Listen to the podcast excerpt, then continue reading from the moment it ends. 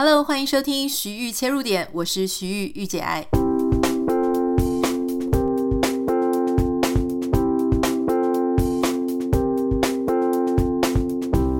欢迎收听今天的节目。今天节目是因为礼拜五的关系，我们要跟大家分享的是一本书。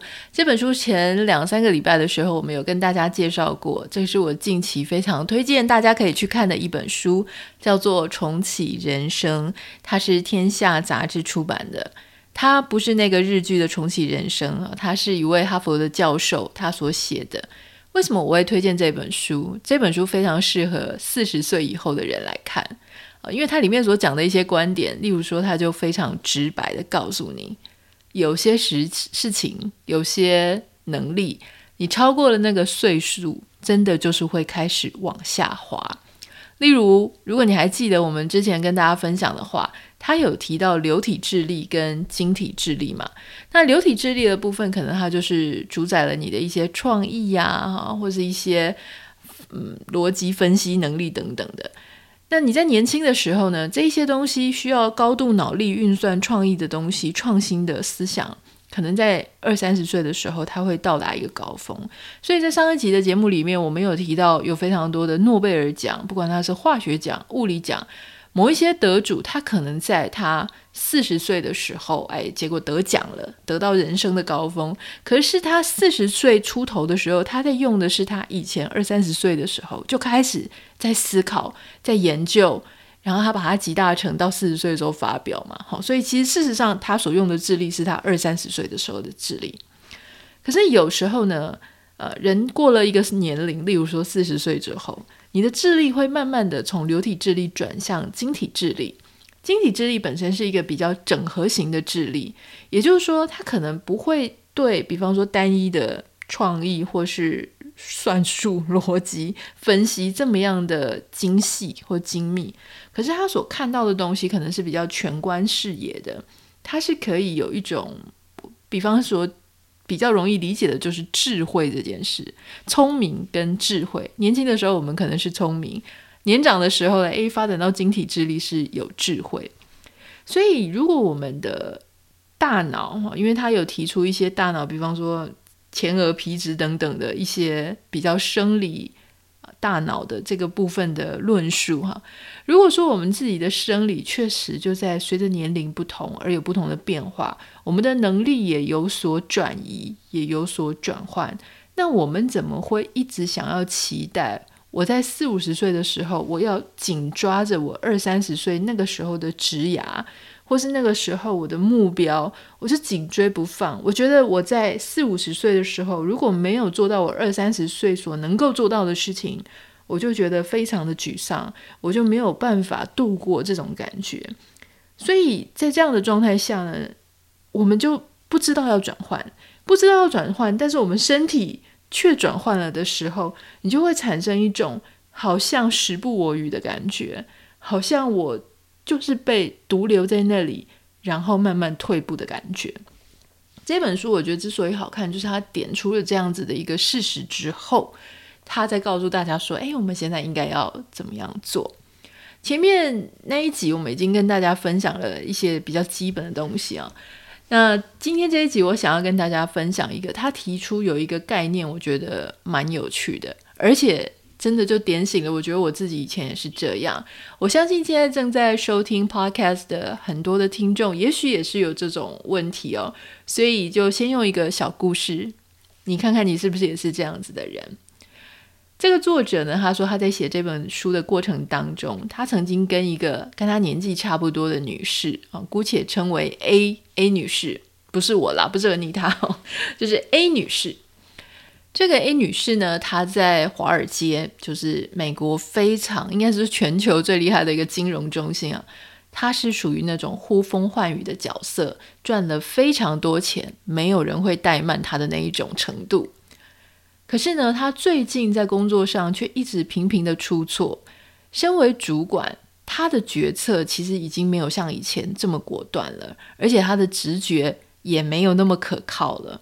所以很多人呢，他曾经是以他为马首是瞻嘛，就是他说什么哇，大家就会立刻去做。可是现在身边有一些年轻的同事呢，开始有一点怀疑他了，有一点质疑他的能力。所以 A 女士她其实自己也发现这件事情，然后她感到非常的惊慌，她还想说是不是她自己老了啊？是不是一种老化的征兆？所以她就去跟这个作者联系。作者就跟他问了很多他生活上的细节，诶，结果作者就发现，这个 A 女士虽然事业是这么这么的成功，可是总感觉她闷闷不乐，而且不快乐的这种状态已经维持非常多年了。作者他甚至用一句话来形容，他说：“说不定这个 A 女士这一辈子从来都没有真正的快乐过。”你就会想说，很奇怪啊，这么成功的女强人。在华尔街还能够做到马首是瞻，曾经拥有这样一片天的人，怎么会从来都没有快乐过呢？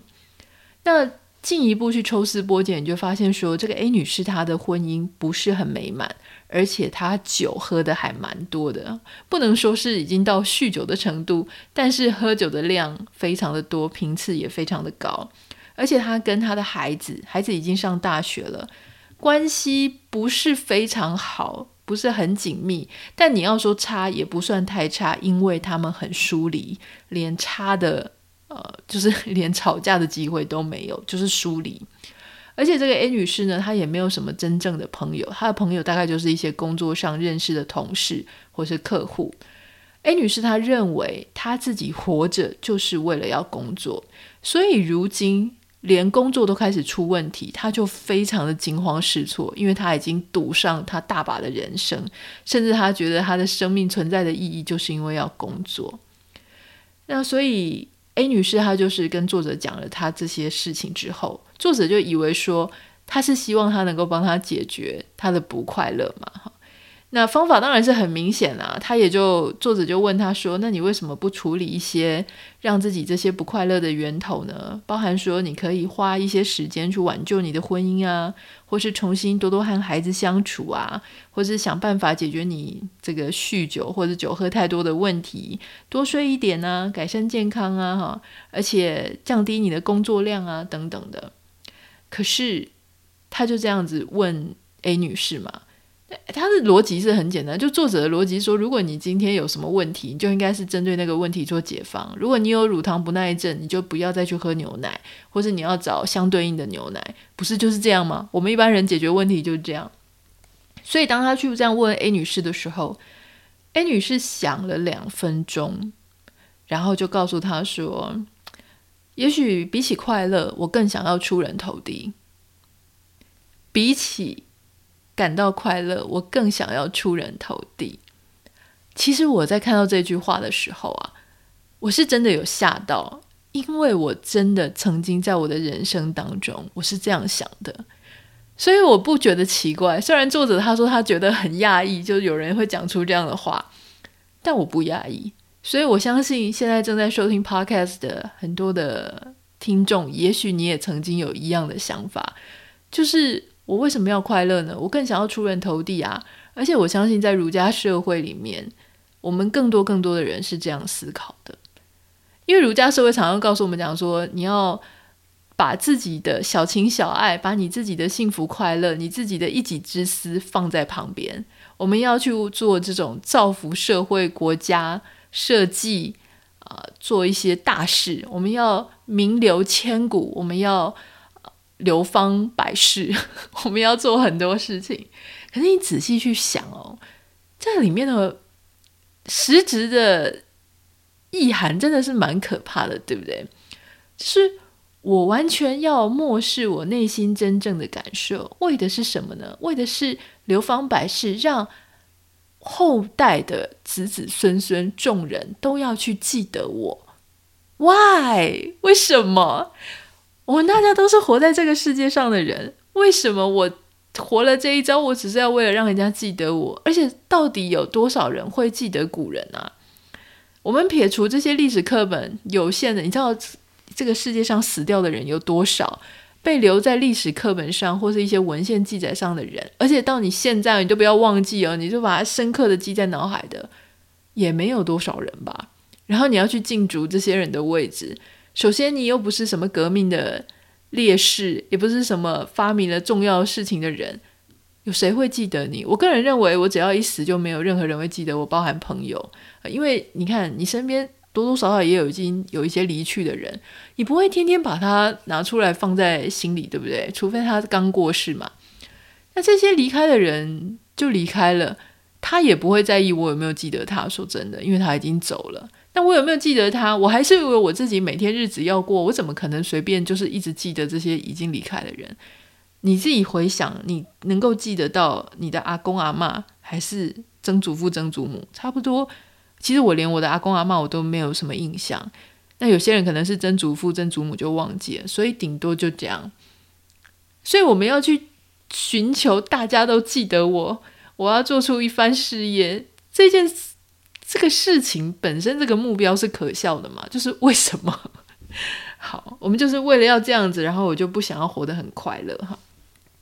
回到这个 A 女士的故事，A 女士因为看到作者非常的惊讶，所以她就解释一下，她说：“因为呢，任何人都可以做会开心的事情啊，比方说度假啊，或是跟朋友共度光阴啊，可是就不是每个人都能做大事业。”所以，如果我能做大事业呢，表示我好棒棒，我好不一样。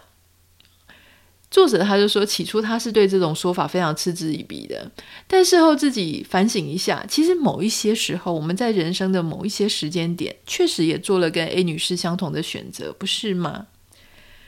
这个从事金融工作的 A 女士，她花了好多年的时间，帮自己塑造了某一种版本的形象。然后这个形象，他会让他自己觉得很满意、很开心，觉得自己好成功，不枉此生。而且别人哦，也好像也会很喜爱他。例如说，像他的父母啊、兄弟姐妹以他为荣等等的。最重要的事情是，这个形象他是他自己最喜欢他自己的形象，也就是努力工作、功成名就、高阶主管。哇，他全部都做到了。可是这些事情没有任何一个是永久不变的。如今呢，这个 A 女士她开始觉得说，诶，她工作所带来的成就感、快乐感没有像以前那么多了，而且不只是更不快乐。她因为年龄，然后因为她已经过了她的职场上的高峰之后，她这些努力所带来的权力跟威望也变少了，所以。A 女士她真正的问题是出在说，她自己塑造那一个非常出类拔萃的自己，其实并不是一个完整的人。她只是把自己当成某一种符号象征，那种符号象征是什么呢？就是成功。我们其实常常会对别人做一些物化的事情，就我们觉得哦，这个人是是性感，那个人是很笨蛋啊，是什么猪头之类的。那可是我们又常常不小心就会去物化自己。我们常常就像在看镜子一样，在看镜子的时候，你可能会开始对自己品头论足，就是说啊，我做这个镜中的人啊，其实是自己。作为一个人类，他是不是太胖了一点呢？他是不是腰太粗了一点呢？是不是腿太短了一点呢？他是不是应该再怎么样就会更好了呢？我们有时候在心里也是会这样子去反映自己，我们会觉得说。这个自己好像不够成功诶，如果他再更努力一点，他再有一个更棒的 title、更棒的职业，更多人给他按赞，更多人喜欢他，是不是就更好了？他如果能够更有名，是不是就更好了？所以，我们都知道说物化他人是不好的，可是我们一个不小心，我们又常常会这样子去对自己，就是会物化自己。就像 A 女士这样子，她去物化她自己，她想要出人头地。他定义自我的方法就是让自己绕着这种世俗的奖励，或是成就，或是工作这种自豪感打转。就算那个目标他已经逐渐生锈了，这个 A 女士仍然放不下世俗的成功，没有办法做出能够让自己带来幸福的转变。就是我们刚刚作者说他给他的建议，这些 A 女士通通听不下去，她就是要那一个她眼中最棒的自己，而那个最棒的自己，其实她是断绝了人际脉络、人际关系，断绝了休息，断绝了其他人作为一个人的其他的面相，所以作者就判断了，其实这个 A 女士她有一个问题，最大的问题就是对成功成瘾。对工作成瘾，他对成功的定义就是工作成功，而这种瘾跟所有的瘾都一样，剥夺了 A 女士的人生。他就把自己当成是一种高效的机器，而不是人啊。而他以前是非常高效的，但这个机器慢慢的就不太灵光了。那接下来该怎么办呢？该怎么样才可以让自己未来能够比较开心一点呢？那什么样的人是工作过度？这个作者他也有提出三个问题哦，在这里也跟大家分享一下，你听听看这三个问题，你有没有被戳中哪几点？第一个，你是不是在工作之余没有力气陪你的亲友了啊？亲朋好友，只有累到动弹不得，你才停下来你的工作。第二题。你是不是会偷偷的工作？例如说，趁另外一半星期天、周末的时候外出，你就立刻开始工作，然后在另外一半回来的前一秒，赶快把工作收起来，假装没有在工作呢？第三题，如果有人，例如说像你的伴侣、配偶，建议你休息一下，跟亲朋好友一起从事一些活动，你是不是就会觉得很焦虑，而且不悦？即便最近的工作其实也不是特别急，也没有说很近的 d a y l i n e 你还是会很不高兴。事实上，在很多成功成瘾者的身上，就会发现他会真的投入过多的时间。例如说，他们就想要一天工作十四个小时以上，即便。事实上，我们从研究当中，你就会发现，一个人他其实一天工作八个小时、十个小时之后，整个生产力就会下降。可是他仍然是觉得，他只要投入更多的时间下去，他就能够得到更多的报酬、更多的报偿。这种其实就是成瘾的概念了。我们平常在讲说，一个人对成瘾啊，成瘾什么东西成瘾？为什么有些东西成瘾是不好的，有些成瘾是 OK 的？主要是因为我们觉得那些人对。这些成瘾的物质，这个成瘾的物质本身，它不是真的这么值得去爱。比方说赌博，比方说酒精，比方说掌声，比方说工作。在工作狂他的人生态度上，就是工作他赢过、胜过一切的关系。所以很多工作狂呢，他们就会说啊，在结婚纪念日里面的时候出差啊。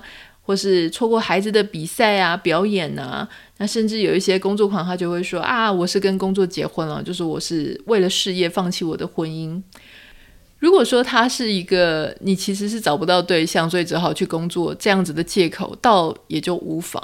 可如果你是真的把所有的时间精力全部都投注在工作上，然后没有办法去约会，没有办法去认识对象，不愿意花时间在。呃，人际关系上，而不是在自己的工作上，哎，那这个很容易就会陷入，真的是蛮空虚的哈。我们都知道说，史上非常厉害的一位名人叫丘吉尔嘛，英国的首相，那他也是战功彪炳。可是事实上，丘吉尔的忧郁症也是蛮严重的。他怎么样治疗他自己的忧郁呢？他就是透过 whisky 啊，就是喝酒啦，过度的工作啊，他就是希望能够。成就他一番的事业。虽然说丘吉尔真的是我们少数到现在大家都还记得的人，可是老实说，你被我们这些跟你无关的人记得，而如果你的努力的目标是为了要被记得的话，那这就变得很空虚。就是我们有没有记得你？如果你是为了要让我们记得你，然后你就活得没有那么好，活得没有那么幸福。其实说真的，真的是大可不必。当然，我们不是说他的贡献不大，他贡献很大。可是如果他是日子过得非常不开心，而做了这些大事。事实上，我觉得这是一种人生的取舍了。他可能就是一直很不开心。那例如说，像美国的林肯，林肯他其实在他自己一生当中，也是断断续续的，非常极度的忧郁，而且他甚至还会有动过自杀的念头哈。所以林肯他有一次跟他朋友就。承认说，其实他一直都担心他会自残，所以他从来都不敢在口袋里面放小刀。那其实他在真正开始接受心理咨商咨询的这些治治疗之前，他一直都以为说，他只要不要去想这些事情，他只要追求成功，世俗上的成功，他就可以避开他的忧郁。可事实上并不行。所以你就会发现说，其实。一个对成功上瘾的人，他永远都不会觉得他自己够成功，所以他原本以为他能够追寻到成功，他就会开始开心，他就会兴奋。后来他就会发现，这种成功，他所定义的那种世俗的成功的兴奋感，通常就只会持续一两天，接下来就会等待下一次的成功。哦，所以这个事情呢，就会让人家就是发现说，诶，我们是不是？我们所定义的那种有价值的事情，或是定义值得追求的事情，本身它是一个海市蜃楼，它是一个其实很虚的东西。叔本华是一个哲学家，他之前就提过，他就写过一篇啊，一个一个句子，叫做“财富就像海水，喝得越多就越渴，名气也是一样。”诗人啊，艾米丽·狄金生。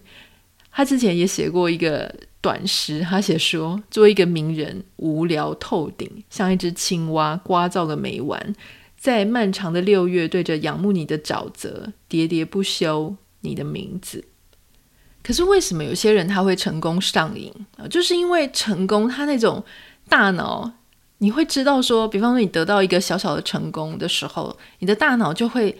兴奋一下，兴奋一下之后呢，诶，立刻就平息。接下来你的大脑就会渴望再得到，再一次得到那种很美好的感受，所以呢，你就会需要一直不断、一直不断的去获得那种成功的喜悦。所以我就会想要把我脑中那种不知道是多巴胺还是什么，就会想要一敲再敲那一种刺激美好感受的喜悦感，然后我就会避免说我自己觉得我自己像一个失败者。可事实上，大家就会发现，我们其实就是在轮子里面滚动的那个老鼠。我们就是会一直想要去追求，我们就会一直觉得说，错误的一种想法就是，我的满足感就是我持续获得我想要的东西。只要我一直获得我想要的东西，我就会很满足。可是事实上，你就会发现说，诶，没有诶，我发现我的满足永远都没有止境。当我得到了我觉得我想要的东西的时候，我好像就想要更多。或是我以为成功就是持续拥有比别人多的东西，可是你就发现，当我那些东西都拿到的时候，我好像也没有觉得我很成功，因为我开始又有其他的目标。那些人的东西比我现在多很多。假设我房子已经买到三十平的时候，我就会看到别人哦，五十平的好大，五十平就会看到人家一百平，一百平就会看到人家两百平的一个大豪宅，两百平大豪宅就发现人家有一个大庄园，你永远都不觉得自己够成功。然后反而会觉得自己失败，很不如人。这本书里面提到一个公式，我觉得蛮有趣的，也可以在今天节目结束之前跟大家分享哦。就是说，事实上，他指出来，一个人的满足感等于你拥有的东西除以你想要的，就是你拥有的是分子除以你想要的是分母。所以，当你拥有的东西假设是一百。可是你想要的是两百，就我的欲望大过于我现在手上有的，那我就是一百除以两百，我就会变成只有零点五的满足感。可是如果是相反，我拥有的已经是一百，可是我想要的只有五十，我就说我其实不需要那么多，我也知道我不需要那么多，但我我拥有的比我想要的多，清心寡欲的意思啊，稍微把欲望收敛一点，一百除以五十，诶，我的满足感就变成二了。所以换句话说呢，并不是你拥有的东西多少会让你感觉到满足，而是你想要的东西，你的欲望，你能不能够把你想要的欲望做缩减？如果我能够满足于我眼前感觉到的这些事情，就已经够让我开心了，就已经够让我觉得满意了，那我是不是就感觉到我会比较满足？其实，在这几年美国生活当中，也改变了我的很多想法。例如说，我之前就会觉得说啊，我一定要去得到某一些 title 啊，得到某一些工作，或者有一些各种好像很风光的一些形象，才会让我觉得很安全。因为我以前在台湾的时候，确实我们就会有很多各式各样，不管是掌声啊、镁光灯啊，或是他有很多的，你有很多的头衔嘛。那那些东西会让我感觉到很有安全感。其实，所以一开始在美国的时候，我也是这样觉得。可是事实上，眼看着美国这边的镁光灯就是比较少，而且老实说，时机也已经过了。就是当时我在台湾非常的活跃，那在这里已经有另外一个完全不同的生活步调跟步骤。一开始你会过得非常不习惯哦，因为一开始会觉得哇，没有那些东西之后，我还是我吗？我会觉得我是不是就比以前差？我是不是在退步？我是不是呃现在变得很废？可是我花了很多时间去慢慢的调试跟适应，就是我。觉得我把我自己眼下的生活好像过得也不错。例如说，我把我自己的院子照顾得很好，把我家里弄得很好，把我的冰箱、把我的储物空间、把我们所有的东西都弄得整整齐齐。老公也养得白白胖胖，没有黑黑胖胖，自己也也养得不错哈。然后开始有一些规律的，像做瑜伽，发现一些完全不同的兴趣。我开始慢慢的觉得，其实我好像。变得更会打点我自己，更会花心思照顾我的家人，更会照料我的家庭。这些东西的能力的增长是我以前所没有的。但只是我们很少去，英文叫 appreciate，就是很少去肯定、感激这一些技能值的提升，因为我们总觉得是赚钱值的提升，或是名声名望的那样，我们就。会去崇拜其他的能力，而不去感谢这样子的能力。可事实上，这样子的能力也是我，那样的能力也是我。那我现在就觉得说，其实我日子过得还蛮开心的耶。我可以早上早起之后做一个瑜伽，瑜伽做完去遛狗，遛狗回来之后看看书、弹弹琴、打打电动，然后录一下 podcast。podcast 录完之后，诶，下午再工作一下，或是读书一下，啊，去院子里面。忙一下，接下来就去游泳，或者去游泳池边。晚上再煮个饭，呃，晚上的时候就跟先生度过一个美好的家庭的时光。我觉得这样子的日子也蛮好的。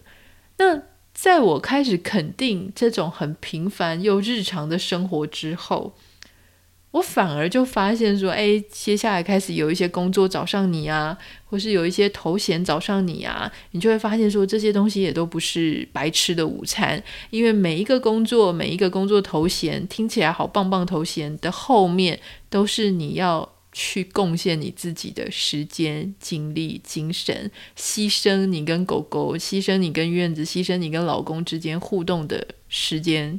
跟心力，而且有可能不是凡事都很顺利嘛，也有可能会有呃这个不悦值的累积。